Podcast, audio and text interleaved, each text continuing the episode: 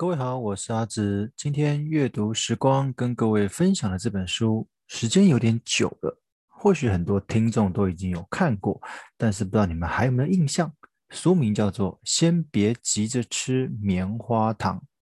嗯，或许你看这本书是很久很久以前，对不对？作者呢，乔辛迪·普萨达还有艾伦辛格两个作者一起写的。出版商方智出版社，出版日期二零零六年的四月，哇，这个距离现在已经十五年前了。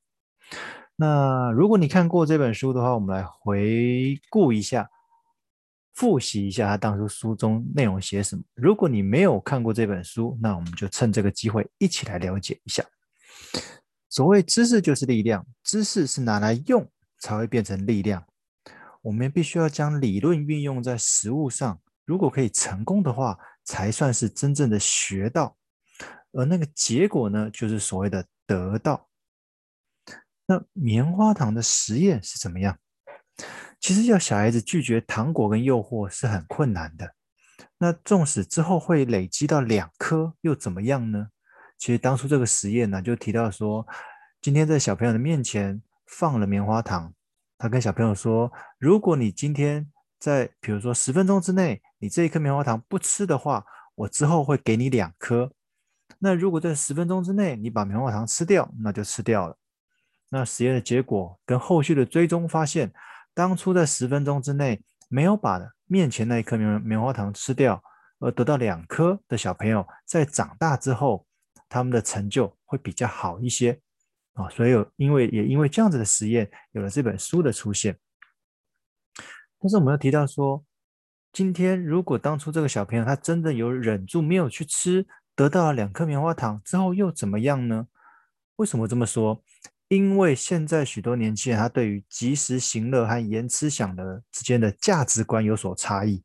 哦，过去我们或许会觉得说，哎，我们长一辈的爸爸妈妈会跟我们讲说，哎，你东西你的那个钱不要乱花，要省一点啊，要一些部分存起来，留到以后。可是对现在大部分的年轻人来讲，以后这个字。太遥远、太模糊了，这个画面太模糊了，甚至很多人已经放弃未来的一些规划。既然如此，我为什么要把钱留到后面？为什么不趁现在及时行乐，有多少花多少？其实在于过与不及之间有着许多的弹性的空间，而这个空间就是我们要透过学习跟一些经验的累积，才有办法体会。到底有多少比例是在及时行乐，而多少比重的资金是要放在延迟享乐这一块？好，里面提到成功的人不会急着吃棉花糖。他说，其实物质欲望，相信每一个人都有，但当你拥有这项物质的背后，是用了多少时间，花了多少钱才达到？其次，你是否真的值得拥有该物质？其实这就如同我们的购物欲望一样，所以才会有专家建议，如果你是在网络上买东西，而且你是会很会乱买东西的人，请你尝试着把东西放入购物车三天之后，再决定是否购买。其实我相信大多数的人会把那个商品删掉，因为你会觉得，因为过了几天之后没有那个冲动了嘛，那那没有那个冲动，当然东西就不见得要买了哦，所以所以。先缓一缓，不要急着放入购物车就直接结账。哎，等个两三天哦，过两三天之后再回头来看看，哎，前两天为什么我会做这样子的决定，会把这东西丢到购物车？不过我觉得也还好，有购物车这样的机制啦。如果直接点完就直接结账的话，我我我想大概很多人的财务都会乱掉了。好，再来一个练习如何不吃棉花糖。它里面提到教育小孩子也是一样的道理，直接的打骂教育或许会有立即的效果，但就孩子的角度而言，可能觉得我已经被你惩罚啦，那我做错那件事有没有反省呢？那就不一定了啊。我们无法控制别人的行为，但是我们可以控制自己的行为。那透过对事情的处理跟反应，进而对下一代造成正面的影响。所谓说服别人的力量，就是成功的力量。所以这一段指的就是练习如何不吃棉花糖哦，不容易，因为要忍住哦，因为现在外在的那个诱惑实在是太多了哦。再来一个，成功的人是怎么吃棉花糖？他说，成功的人愿意比一般人不愿意做的事情，愿意做一般人不愿意做的事情。例如，很多 NBA 的球星愿意比一般的球员提早好几个小时到球场练球。很多作家呢，愿意比一般人早起好几个小时开始写作。其实，你只要愿意争取时间跟早做准备，成功是指日可待。所谓亡羊补牢犹未晚，只要愿意从现在开始改变，你未来一定有机会变得跟现在不一样。你为何总是觉得你存不到钱？或许是因为你很多习以为常的平凡支出，就是你的浪费的关键。例如，你是不是每天都要一杯咖啡呢？你是不是每天都要抽一包烟呢？你是不是每天都要跟同事去点下午茶呢？团购下午茶呢？一堆点心呢？其实点点滴滴的累积都会变成一大笔支出。那这或许就是你一直以来存不到钱、户头没有钱的关键。好最后，如何才能让自己有越来越多的棉花糖？书中有一段话很值得我们学习。他说，一个人金钱上面的成功，有百分之二十是因为他的技能、他的天分、他的知识，但是有百分之八十是因为他有好的人际手腕，还有是否能够与他人保持良好的人际关系，赢得别人的信赖与尊重。他说：“与其你去认识有影响力的人，不如努力让自己成为影响力中心，广结善缘，帮助他人。你自然会有许多人被你吸引过来，进而共事以达到目标。”他提出一个公式：目标加热情加行动等于平静。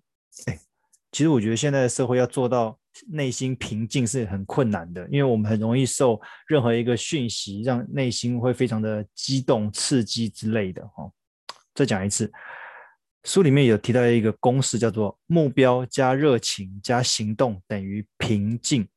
来，什么叫目标？我们所有的理财行为在开始之前都应该设定一个目标去追寻，毕竟有了目标，我才能知道方向该如何开始，而且从何开始。第二个，我觉得我个人觉得很重要，就是热情。这个是在执行前的必要元素，因为你有热情，你才有动力；你有热情，你才会坚持到底。你中间有遇到困难，你也不会随意的放弃，因为你你那股满腔热血，那股热情还在哦。再来行动，就所谓的执行力。我觉得你如果只是纸上谈兵，那没有用，你一定要付诸执行。执行力是成功与否的关键。如果没有开始行动，你一切的规划都只是空谈，你只是纸上谈兵而已，哦，没有用，你只是弄想的而已，没有真的去做。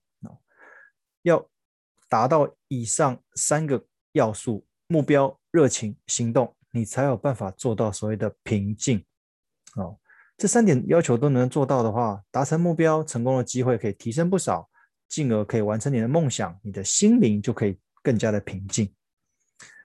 最后，棉花糖计划的六个步骤，哦，各位可以写下来，哦，去思考一下。第一，需要做哪些改变才能让你停止吃棉花糖？我们假设用理财的角度来讲，我要做哪些改变才能让你不要乱花钱？第二，需要做什么改变才能有效进步？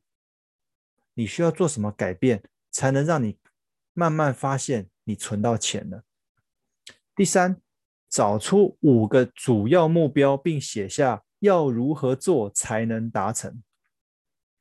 就理财的角度来讲，你可以写下几个理财目标，可能是买车、买房，或买什么东西，或是完成什么事情，存到第一桶金都可以。你要写下来，并且写下你要怎么做才能完成目标。好，第四点，写下你的计划，就刚刚讲的，你到底要怎么做，要花多久的时间。哦第五点。如何执行且何时执行才能达到目标？哦，要很明确哦，怎么做，然后做多久才能达到你所设定的目标？第六个，你要有一个永不放弃的毅力，因为毕竟这些目标不是我给你的，是你自己想要的，所以你要，你既然这个目标是你自己想要的，那你当然就要想办法去达到，否则你就不要列这样子的目标哦，这不是交功课哦，这是你自己的人生。OK，好了，听到这里。赶紧放下你手边的棉花糖，先设定一个小目标，然后开始行动吧。今天的分享到这边，谢谢各位。